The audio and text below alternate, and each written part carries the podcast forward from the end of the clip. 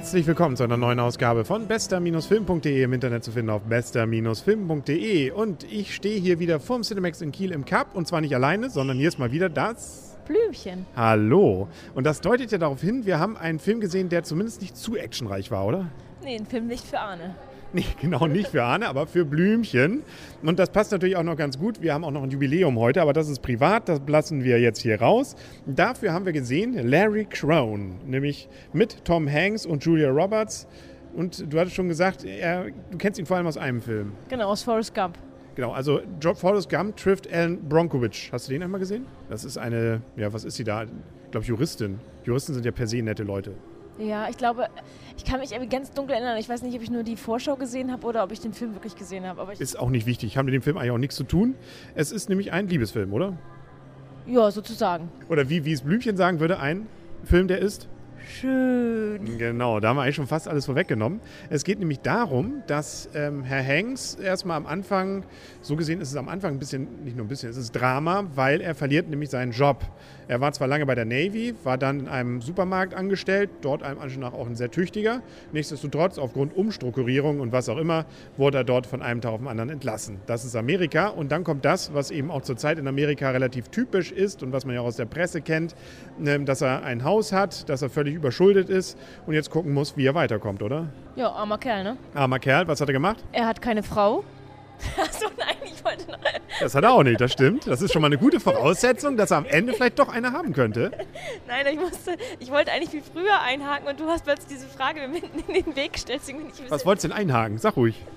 Nein, ich wollte eigentlich mehr erzählen, warum alles ein armer Kerl ist. Ich meine, so habe ich das mitgekriegt, das wurde so ein bisschen angedeutet. Ich glaube, er ist geschieden, lebt in dieser ähm, eigentlich netten Gegend, aber eigentlich ein, ein kleines bisschen ähm, ein Versager, ohne wirklich ein Versager zu werden. Das ist eigentlich relativ beliebt bei den Leuten, die er so kennt, also die er bis zu dem Zeitpunkt kennt. Aber man hat so das Gefühl, man muss sich ein bisschen fremd für ihn schämen. Er ist aber ein unheimlich lieber Kerl und das erkennen auch viele Leute. Und er schreibt sich nämlich dann bei einem College ein, weil er nämlich auch dann gesagt bekam, ja, hm, es geht eben nicht weiter, weil du keinen College-Abschluss hast. Er war eben bei der Navy. Genau auf diese Frage wolltest du hinausziehen und ich bin in dem Moment halt kurz mal gesprungen. Genau, macht ja nichts. Jetzt haben wir es ja gesagt. Ja, und da ergeben sich jetzt so einige Dinge. Wir wollen dann auch nicht zu viel verraten, weil der Film lebt auch davon, dass man ein wenig, ja, auch sich fragt, wie geht es jetzt weiter und hofft und, und äh, einfach sich auch überraschen lässt von einigen Dingen. Und äh, ähm, das äh, kann man eigentlich sagen. Es ist ein sehr harmloser Film grundsätzlich mit einem vielleicht ernsten Grundthema, aber ein sehr leichter Film, der auf jeden Fall ja, einfach schön zu gucken ist, oder? Schön. Genau. Oder irgendwie Angst gehabt? Nein, also ich hatte natürlich Angst, dass, ähm, dass er vielleicht mit dem Motorrad einen Unfall haben könnte. Ich hatte Angst, dass er seine Prüfung nicht schaffen könnte. Ich hatte Angst, dass er mit der falschen Frau zusammenkommt. Also ich hatte den ganzen Film nur über Angst. Ach so, ja gut, das sind die Ängste der Frauen.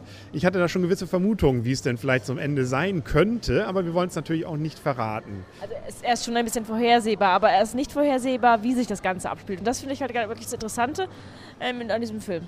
Genau, also man muss auch zu sagen, also einige Sachen sind natürlich so ein bisschen klischeehaft. Also spielt ja nur in einem College und dass sie bestimmte Dinge dann so entwickeln, weil er eben ja so ein lieber Kerl ist. Ja, okay. Also das ist dann auch so seit ähm, ja, einigen Filmen, die ja derartiger Goodwill Hunting oder sowas vielleicht dann auch schon wieder erwartbar ja, es ist erwartbar. Eigentlich, also wie gesagt, ich denke mir, dass, dass andere College-Filme halt so jemanden zum absoluten Außenseiter abgestempelt hätten und der hätte keine Chance gehabt in der, in der College-Gesellschaft. Und das ist eben das, was man vielleicht am Anfang erwartet und plötzlich ähm, erkennen aber alle das Innere. Genau, die inneren Werte und das, die Message sozusagen, egal wie tief du gefallen bist, äh, wenn du ein netter Kerl bist dann, äh, und dich anstrengst, dann geht schon wieder. Ne? Wer Arbeit will, auch welche kriegt. Richtig und ähm, ja, Genau, was, wie soll man es anders sagen? Ähm, der Film ist übrigens, äh, die Regie hat geführt äh, Tom Hanks himself.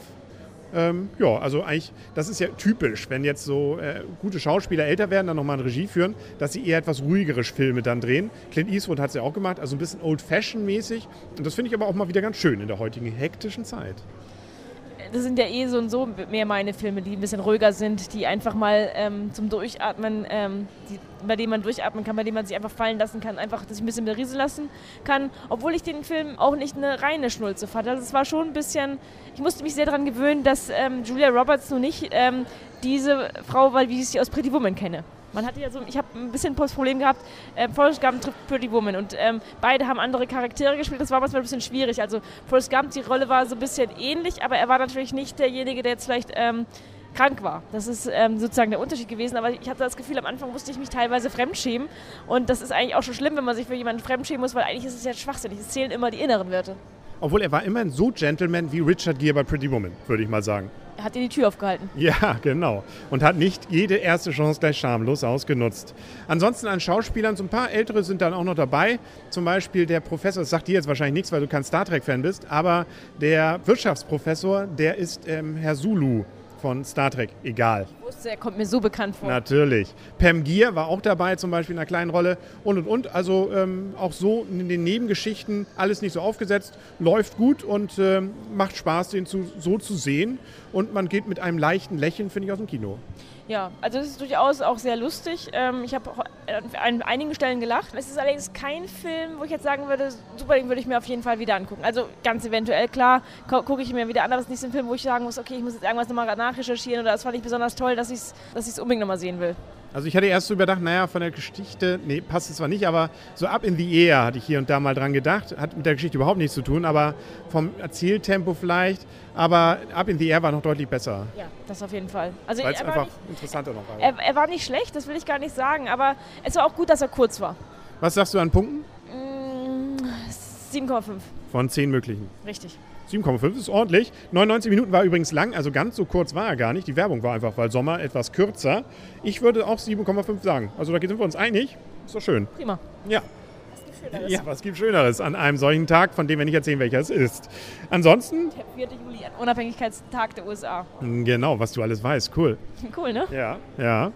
Gut, ähm, bevor wir uns jetzt hier noch weiter die Fakten um die Ohren hauen, denke ich mal, sind wir am Ende. Sein, du hast noch was? Wir gehen jetzt was trinken. Das tun Sie hoffentlich auch. Wir freuen uns, dass Sie zugehört haben. Hören Sie wieder rein. Wenn Sie sich für Fußball interessieren, für Frauenfußball insbesondere zurzeit, es ist ja WM, der eine oder andere hat es ja vielleicht mitgekriegt, dann können Sie uns beide wiederhören bei fußballpodcast.info. Den Fußball allerdings mit Doppel-S geschrieben. Fußballpodcast.info. Da berichten wir regelmäßig sogar aus den Stadien. Wenn das nichts ist, gehen Sie noch mal rauf. Ansonsten vielleicht nächstes Mal wieder mit Arne, wer weiß, vielleicht auch mit dem Blümchen. Schreiben Sie ins Gästebuch, wenn es Ihnen gefallen hat hat, dann sagen auf Wiedersehen und auf Wiederhören. Hier vorm Cinemax in Kiel in Cup, der Henry. Und das Blümchen. Und tschüss. Tschüss.